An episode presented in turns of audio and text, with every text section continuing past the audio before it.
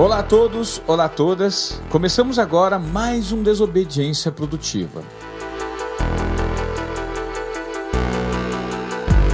Hoje nós vamos estrear uma nova série de episódios. É o Que Letra é Essa? A ideia aqui é falar um pouco mais sobre o universo do movimento LGBTQIA. E para apresentar essa série sobre diversidade, eu não vou fazer isso sozinho. Conto com a ajuda da talentosa jornalista e atriz Gabriela Costa, assim como muitos criadores de conteúdo, influenciadores do movimento, que vão nos trazer suas perspectivas e vivências sobre o assunto.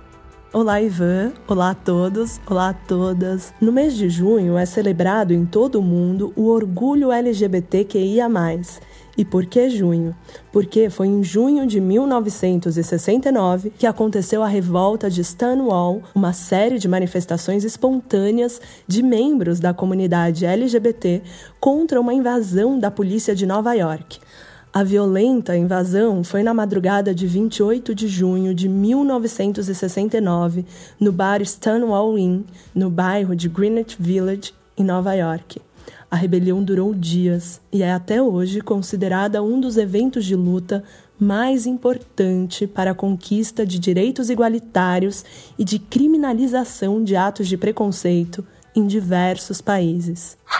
Antes, os LGBTs não se viam como um grupo, não se viam como pertencente a alguma coisa. Se viam sempre como excluídos, como deixados de lado, como pessoas que eram renegadas e que tinham que ficar à margem da sociedade. Stonewall mudou isso completamente, acendeu uma chama dentro do orgulho LGBT. E é isso que a gente quer dizer quando a gente fala que tem orgulho de ser LGBT, que a gente é sobrevivente, que a gente consegue enfrentar o que o mundo tenta impor pra gente.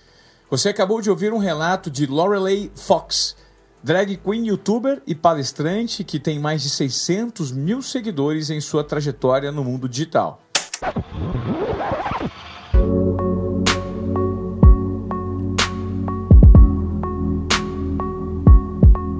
E você aí, ouvinte? Você sabe o significado de cada uma das letras do movimento LGBTQIA? E a diferença entre orientação sexual e identidade de gênero? Aliás, você está surpreso de ouvir esse tipo de conteúdo por aqui? Pois não deveria. O Desobediência Produtiva tem a missão de levar até você discussões, entrevistas e ideias que protagonizam o embate no mercado corporativo e principalmente relacionado à inovação.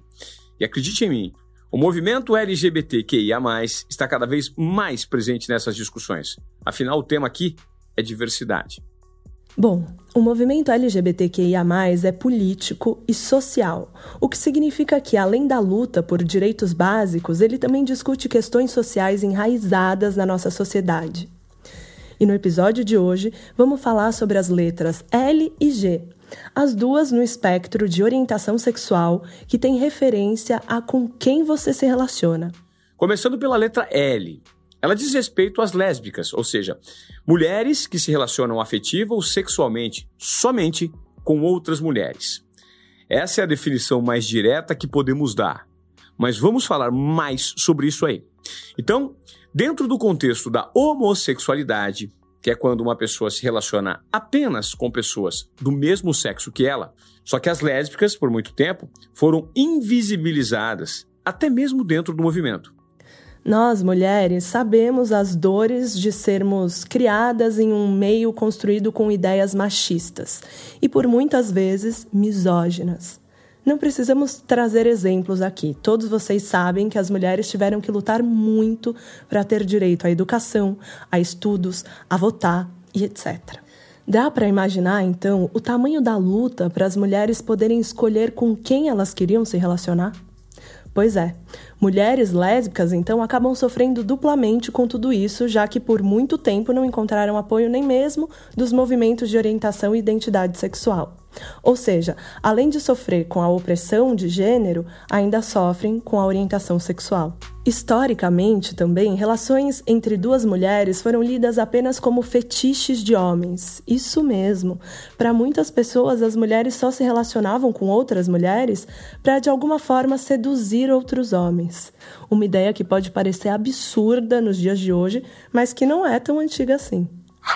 Ah, tem uma ótima também. Quando você vai pra uma balada acompanhada com a sua mina, sabe? Com o namorado, com a crush, enfim, e você tá com ela e os caras não encherem um saco de quererem beijar vocês e quererem dar em cima e tudo mais. Só, tipo assim, ser um casal, sabe? Sem ninguém encher o saco de você, sem os homens não acharem que você tá ali pra eles. Isso seria muito incrível. Ouvimos aí a Yas do canal Tá Entendida, que tem mais de 100 mil fãs. Se você alguma vez pesquisou o termo lésbica no Google, que é a maior ferramenta de pesquisa do mundo, você pode ter encontrado alguma informação sobre o movimento ou até educacional. Mas se isso aconteceu, eu posso te garantir que você fez essa pesquisa há pouco tempo. Porque até o começo de 2019, quando você procurava o termo lésbicas na internet, as ferramentas de pesquisa entendiam que você estava procurando por algum tipo de conteúdo pornográfico. E é para essas páginas que você seria direcionado. Veja, nós estamos falando de dois, três anos atrás. Uma outra curiosidade? Vamos lá. Você sabia que só em 1994 que a Organização Mundial da Saúde retirou a orientação sexual da lista de doenças e problemas de saúde? Até então, eles usavam a palavra homossexualismo e o sufixo, esse ismo, indica doença. Foi só aí que passaram a adotar a palavra homossexualidade, com esse sufixo dade, que diz respeito a comportamento. 1994, menos de 30 anos atrás.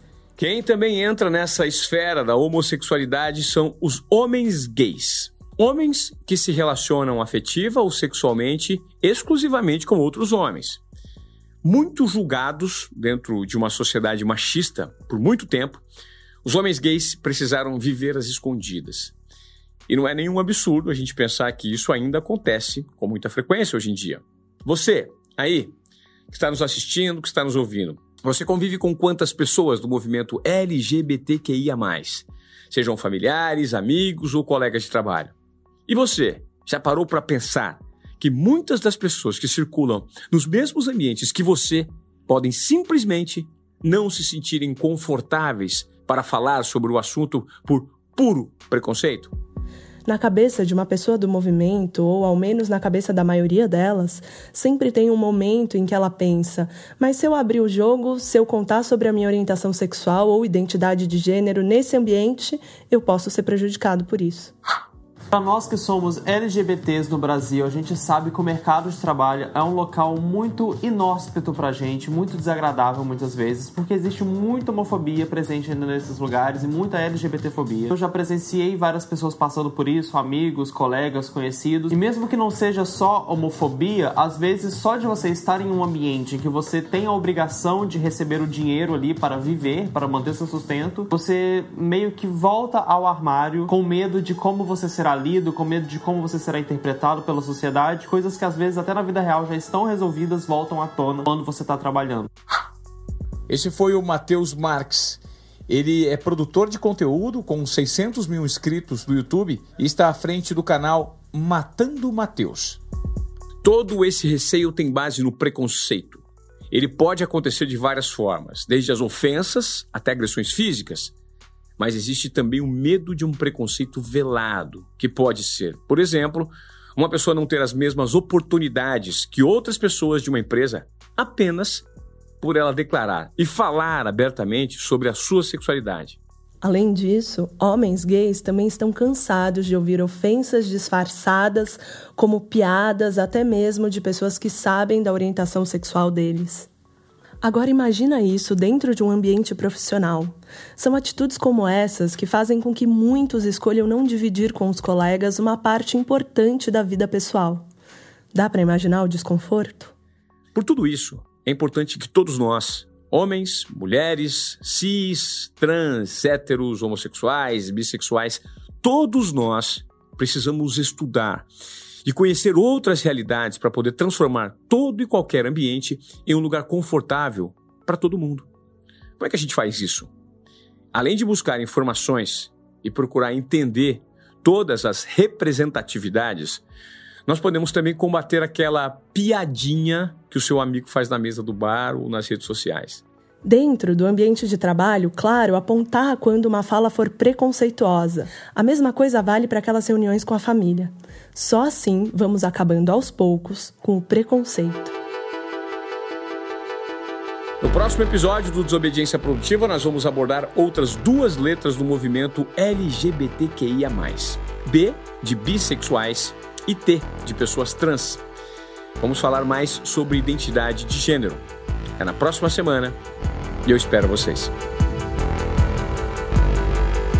A série Que Letra é Essa? é uma produção original, Desobediência Produtiva mais Clave, com o roteiro de Luiz Magalhães, edição de som e mixagem de Conrado Lima, produção de Giovana Lemos, supervisão de Pedro Bontorim, apresentação Gabriela Costa e apresentação e criação Ivan Moré.